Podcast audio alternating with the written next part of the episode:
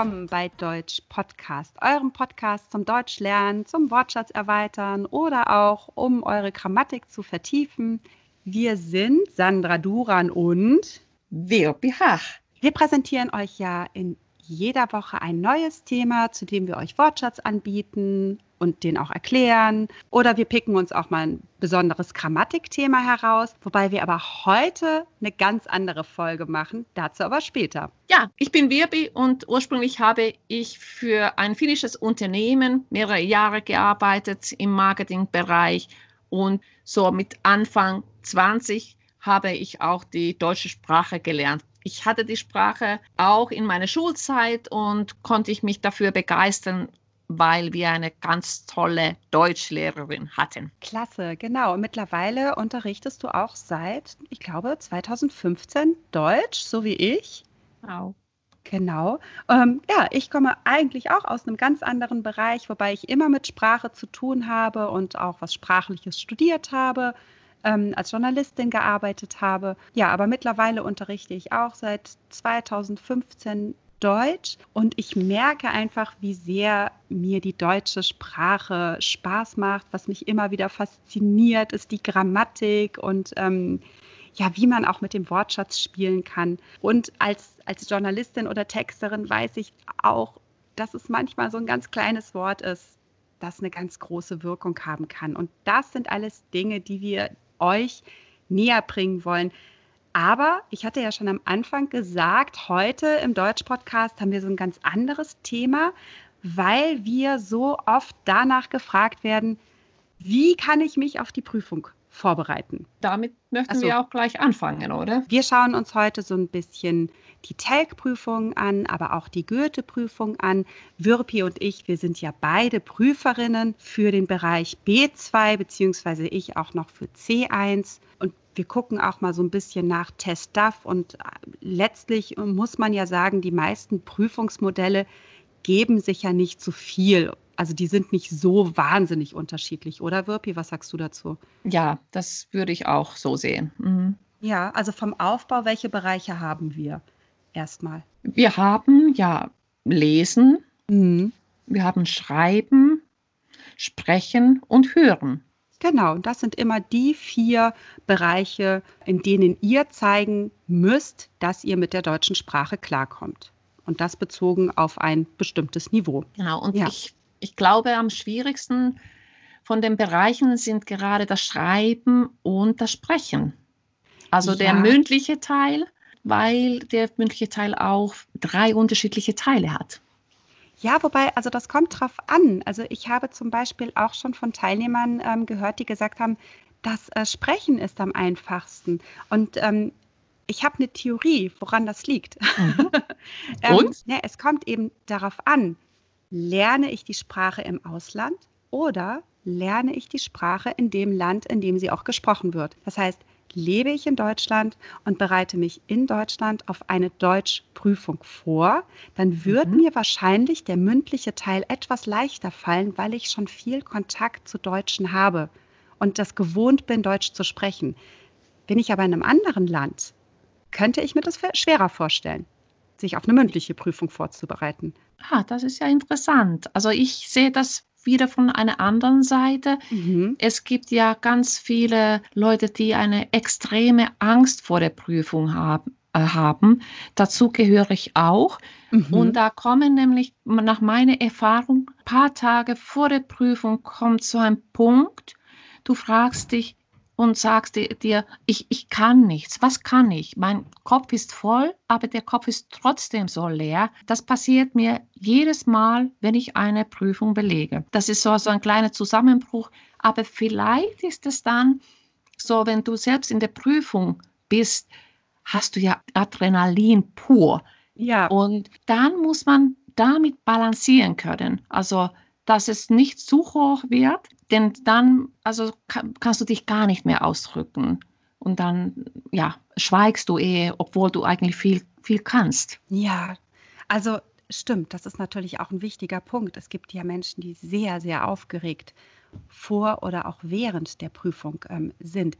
Wirbi, ich schlage vor, wir gehen einfach mal alle vier Bereiche Lesen, Hören, Schreiben, Sprechen durch und mhm. gucken einfach mal, welche Tipps wir als Deutschdozentin geben können, damit man sich wirklich optimal auf die verschiedenen Prüfungsformate vorbereiten kann. Was meinst du? Das ist eine sehr gute Idee und auch sehr wichtig für die ja. Zuhörer.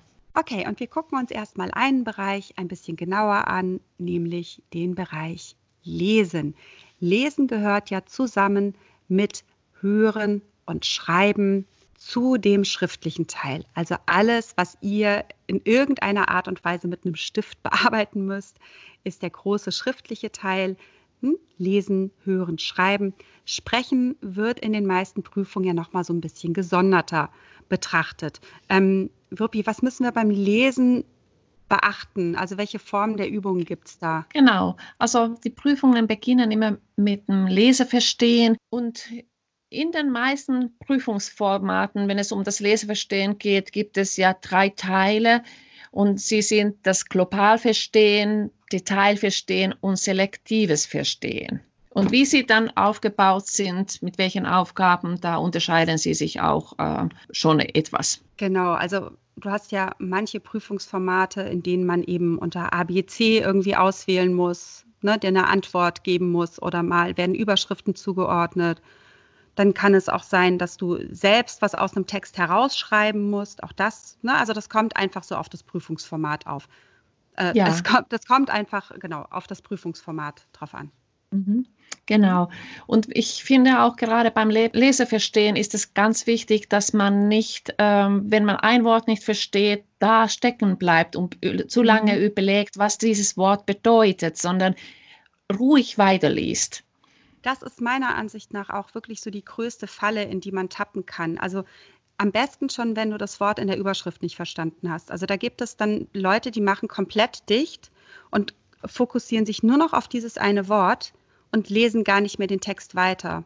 Ja, das stimmt. Ich weiß nicht, also ich habe einen Prüfungstipp mal auch gehört und jetzt nach meiner Meinung nach stimmt es auch. Man sollte Texte immer, wenn man einen Absatz hat, am Anfang lesen und am Ende und die ersten Fragen sich angucken. Und dann kann man meistens auch schon die Fragen beantworten.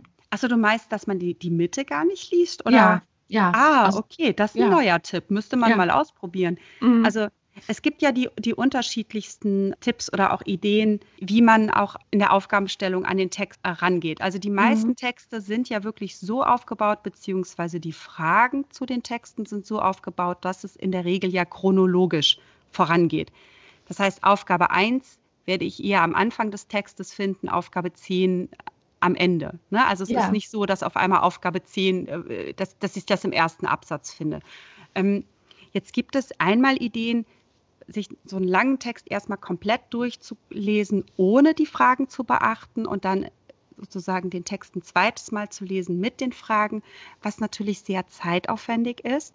Es gibt aber auch andere, die den Tipp geben, dass man beides parallel macht. Also immer erstmal die Fragen liest und dann den Text Stück für Stück abarbeitet. Ich glaube, dass das auch wirklich eine Typenfrage ist. Das muss man vorher ausprobieren. Man muss die Zeit stoppen zu Hause und gucken, mit welcher Strategie ist man am schnellsten. Mhm, das stimmt. Also die Lesetechnik ist auch ganz wichtig. Vielleicht müssen wir auch dazu noch mal eine Folge machen. Ich ja. habe jetzt meinen Schülern die Lesetechnik beigebracht und die Rückmeldungen sind sehr gut. Sie haben auch gesagt, sie lesen deutlich schneller. Ich habe ja auch mit der Zeit, mit der Stoppuhr das ähm, auch ausgetestet und in der Tat haben sich sich also deutlich verbessert. Hast du da einmal einen kurzen Tipp zur Lesetechnik? Wie machst du das? Ähm, man pickt ja auch die wichtigsten Wörter raus. Also am, mhm. was ich gesagt habe am Anfang, also wenn du einen Absatz hast, du liest die ersten Sätze und die, letzten zwei Sätze, je nachdem wie lang der äh, Text ist, mhm. und gehst dann zu den Fragen. Häufig gibt es ja auch äh, bei den Prüfungen zwei Texte,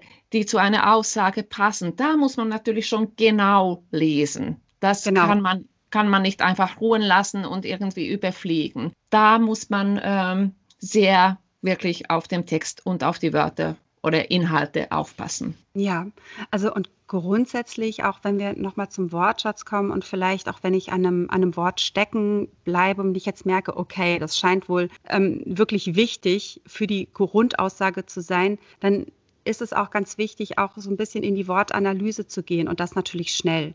Ne? Also mhm. Also das heißt, ist es ein zusammengesetztes Wort? Ähm, ist es ein Wort mit einer besonderen Vorsilbe, also wie zum Beispiel miss?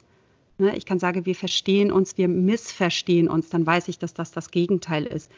Also auch da muss man so ein bisschen, ja, ich sage schon fast analytische Fähigkeiten auch in der Sprache entwickeln, weil ich nicht jedes Wort verstehen werde. Auch darauf muss ich gefasst sein. Es werden ja. Wörter vorkommen, die ich nicht kenne. Ja, da stimme ich, also stimme ich dir wirklich zu. Ähm, man sollte auch auf die kleinen Wörter achten. Mhm. Also auch Verneinungen oder ob das jetzt genau ist oder was du gerade eben gesagt hast, äh, miss oder wie un oder wie ja. auch immer. Diese Wörter sind sehr wichtig. Also das sollte man nicht außer Acht lassen. Und was meiner Ansicht nach die beste Vorbereitung für das Lesen ist, ist lesen. Lesen, ja. lesen, lesen. Lies alles oder lest alles, was ihr so finden könnt. Wo findet man gute Texte? Ähm, das kommt immer so ein bisschen auch auf euer Sprachniveau an. Ne, bereitet ihr euch auf eine B2-Prüfung vor oder bereitet ihr euch auf eine C1-Prüfung vor? Also B2, da geht es ja wirklich erstmal darum, wirklich seinen Wortschatz wahnsinnig zu erweitern. Das heißt, lest euch Zeitungstexte durch zu verschiedensten Themen. Das ist ganz, ganz wichtig. Also lest euch mal was irgendwie, ja, schon erste wissenschaftliche Bereiche durch, aber Wirtschaft, äh, Sport, Freizeit, Gesundheit. Also da haben wir eine unfassbare Themenbandbreite. Und ähm, wenn wir schon mal auf C1 gucken, da geht es jetzt wirklich auch ähm, langsam in die Richtung Fachsprache. Sucht euch wissenschaftsjournalistische Texte raus. Ich bin ziemlich großer Fan von der Seite spektrum.de. Das ist ein Wiss äh, Wissenschaftsmagazin die eben wissenschaftsjournalistische Texte eben auch auf dieser Seite veröffentlichen. Und da kann man sich wirklich zu einer großen Themenvielfalt Informationen holen und so eben auch den Wortschatz und das Lesen trainieren, weil die Texte wirklich anspruchsvoll sind. Ja, das stimmt. Viele Prüfungen haben also im, nicht nur das Lesverstehen, sondern auch nochmal zusätzlich diese Sprachbausteine, mhm. die zweiteilig sind. Ja, und da sind wir ja wirklich richtig im, im Grammatikbereich. Also dafür muss ja. ich die Grammatik üben. Das ist eigentlich da mein bester Tipp. Ja, genau. Das ist Gram Grammatik übeln, äh, Grammatikregeln pauken ohne Ende. Anders geht's nicht. Ja. Genau, ich würde sagen, lesen, ja, ne, da haben wir jetzt eine ja. ganze Menge dazu gesagt. Wir kommen mal zum nächsten Teil hören. Ihr ahnt es schon, wenn der Tipp beim Lesen war, lesen, lesen, lesen, ist der wichtigste Tipp, um sich fürs Hören vorzubereiten, natürlich vorher hören, hören, hören. Hört euch Radio an, hört euch Podcasts an, natürlich unseren Podcast im Speziellen, aber natürlich auch jeden anderen auch.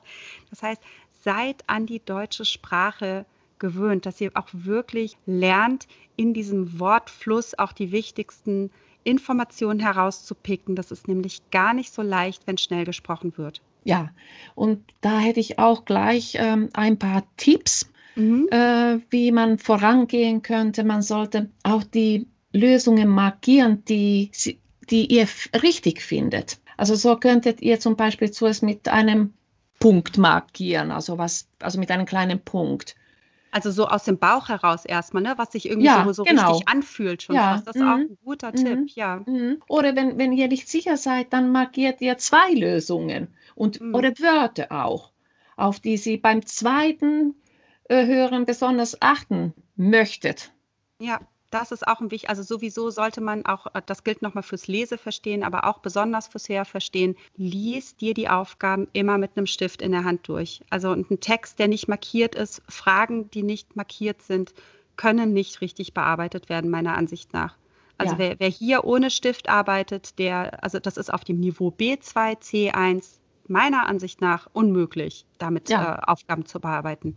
Ja, da stimme ich dir auch wirklich genau. zu. Also mhm. genau, markieren, am Text bleiben. Auch hier gilt genauso wie beim Lesen, lasst euch nicht davon irritieren, wenn Wörter genannt werden, Wörter vorkommen, die ihr nicht versteht. Versucht mhm. auf, das, auf das große Ganze zu achten, versucht die Aussage herauszufiltern, die dahinter steht.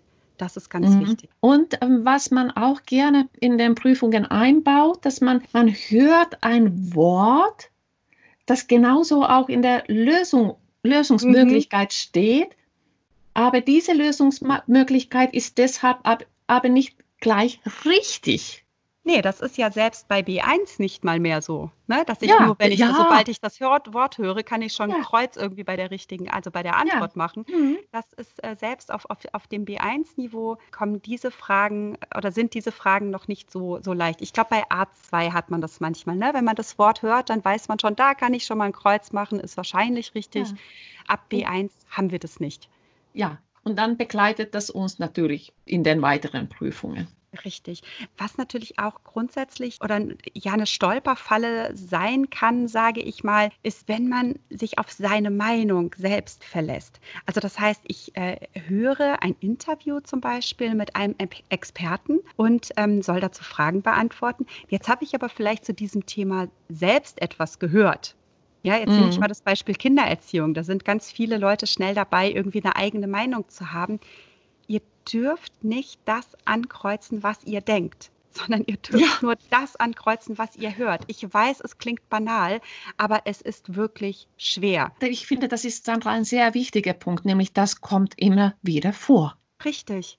Das, also, und wir hatten auch schon Aufgabenstellungen in unserem äh, Kursraum, wo ich dann die Diskussion hatte, dass ein Teilnehmer sagte, ja, aber das ist doch so richtig, wie ich es angekreuzt habe. Ich so, ja, die Aussage ist richtig, aber sie kam im Interview nicht vor. Mhm. Und das ist ein ganz großer Unterschied. Da muss ich drauf achten. Ja. Ne? Oder auch gerne bei, ähm, da sind wir wieder beim Lesen, aber der Text sagt nichts dazu. Mhm. Auch, auch ja. da, ne, ich, ich muss weg von meiner eigenen Meinung.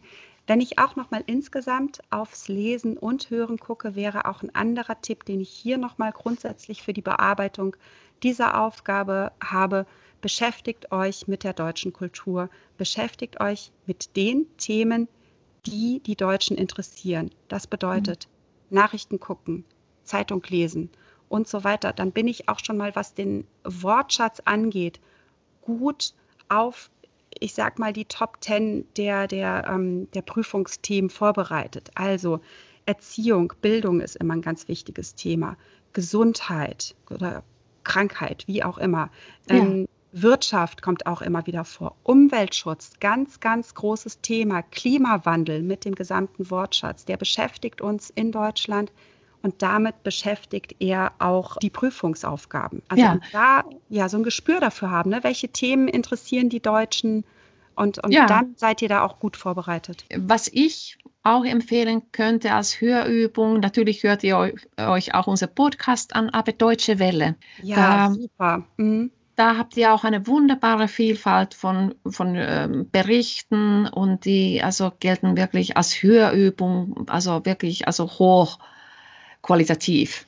Ja, auf jeden Fall. Also und da kann man sich auch gut ähm, ja zwischen diesen beiden Niveaus auch B2 und C1, was an der deutschen Welle angeboten wird. Ähm, da, also kann man auch gerne immer mal so ein bisschen hin und her wechseln. Wenn man also sich auf eine B2-Prüfung vorbereitet, dann kann man sich da auch ruhig schon mal auf die, an die C1-Übung wagen und auch mal umgekehrt. Um, also die bieten einfach wahnsinnig viel an. Für ähm, C1 Hörer und Leser würde ich, äh, soweit es geht, zusätzlich zur deutschen Welle immer authentische Texte empfehlen. Also wirklich Texte, die ihr in den deutschen Medien findet. Nicht unbedingt die aus der Zeitung mit den großen vier Buchstaben. Die sind ähm, nicht so anspruchsvoll, dass es für ein C1-Niveau reicht.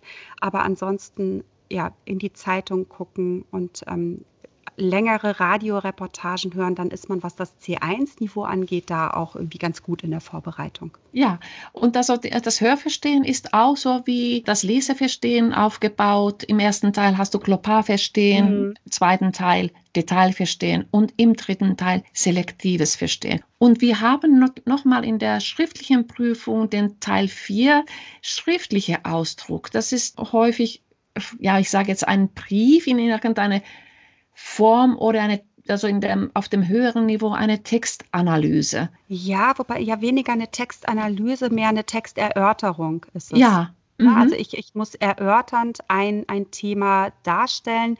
Ähm, genau, vielleicht fangen wir einmal kurz mit dem Brief an, was ich da bedenken muss und könnten dann irgendwie nochmal auf die Texterörterung gehen. Auch ja, gerne mit einer Grafik ist es auch äh, ne, bei TestDAF oder Goethe C1 zum Beispiel auch verbunden. Ja, also wenn ihr schon für euch ein Thema aus überlegt habt, dann würde ich ähm, sagen, ihr also macht euch Gedanken, was weiß ich äh, darüber?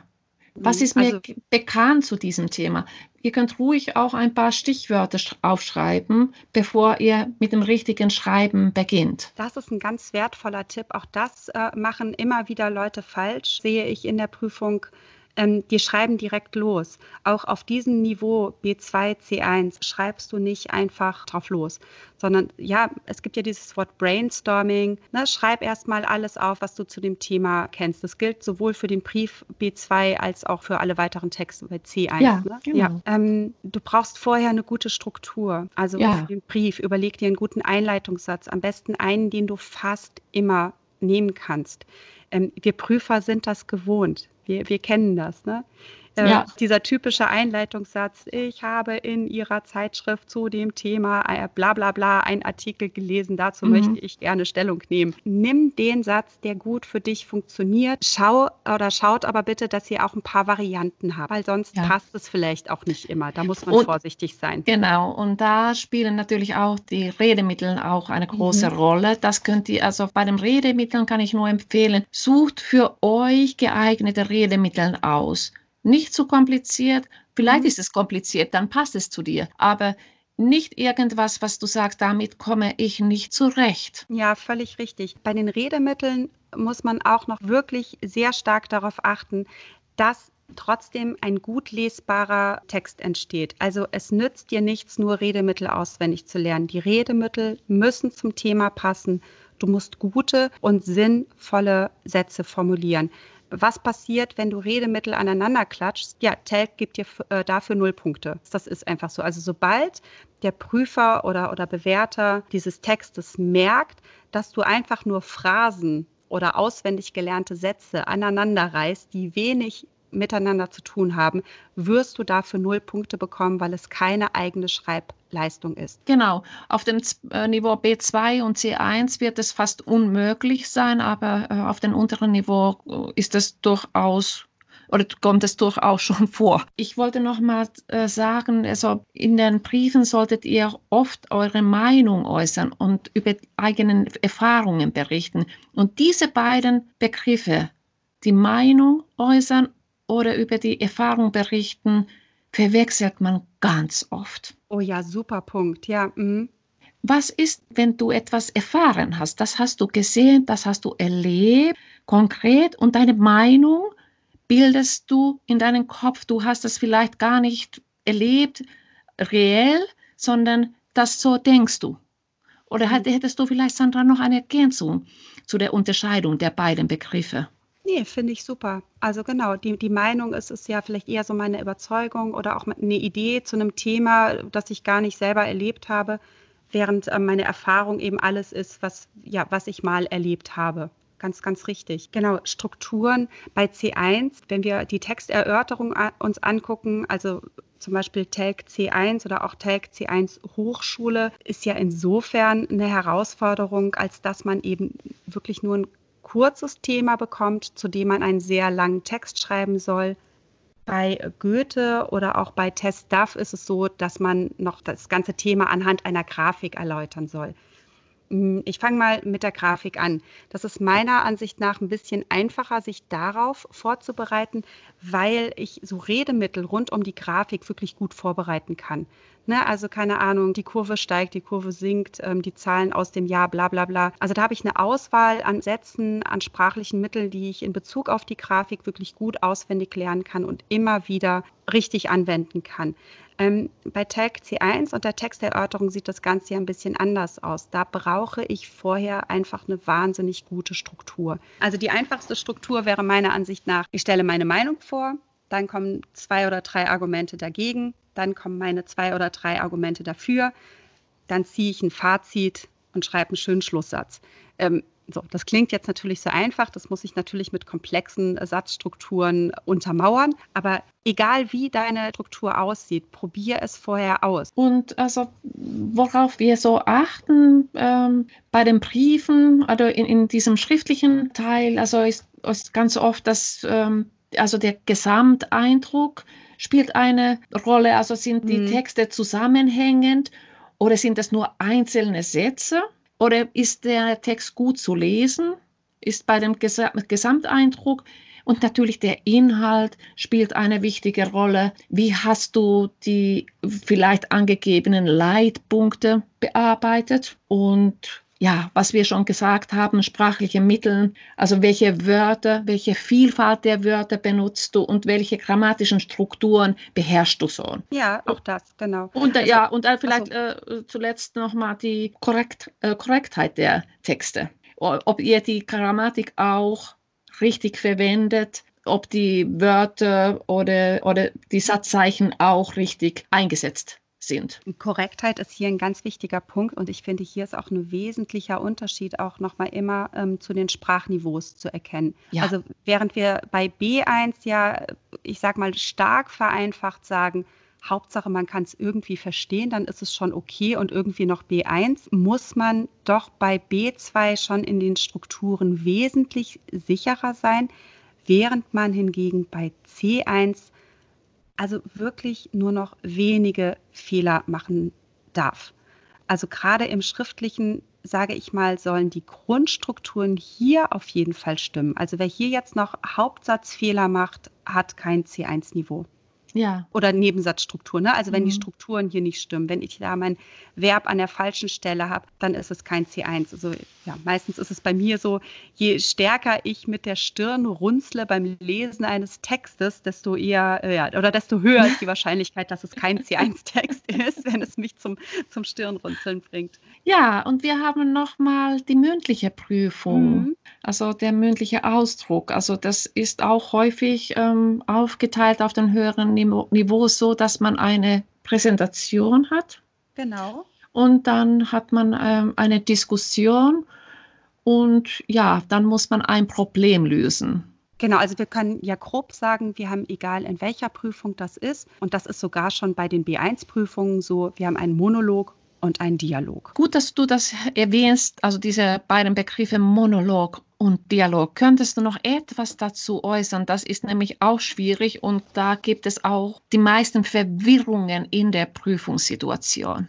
Ja, das ist völlig richtig. Monolog heißt ja im weitesten Sinne, ich halte einen Vortrag. Wir Prüfer wissen, dass das hier kein keine Vorlesung ist, dass ihr nicht wochenlang einen Vortrag vorbereiten könntet. Wir wissen, dass ihr nur 20 Minuten Vorbereitungszeit habt. Und dementsprechend ist es einfach ja ein Kurzvortrag. Ich spreche, ich sag mal, drei, vier Minuten alleine zu einem Thema. Ne, bei B2 ist es noch relativ einfach. Da kann man irgendwie über Erfahrungen berichten, vielleicht, ob man eine tolle Reise gemacht hat, was für ein Buch man gelesen hat und so weiter. Während ähm, das äh, dann auf dem C1-Niveau so ist, dass man eben zu einem Thema ein bisschen länger Stellung nehmen sollte oder Stellung beziehen sollte. Und das, wenn wir jetzt so an die Hochschulprüfungen ähm, denken, auch so im universitären Umfeld. Das heißt, ich muss meine Sprache dahingehend anpassen, dass ich weiß, ich bin jetzt hier im Rahmen eines Seminars oder ich bin im, im Rahmen einer, einer Unterhaltung mit jemandem, wo es vielleicht auch im beruflichen Kontext ist. Das heißt, Ne? Ich muss meine Sprache da so ein bisschen anpassen.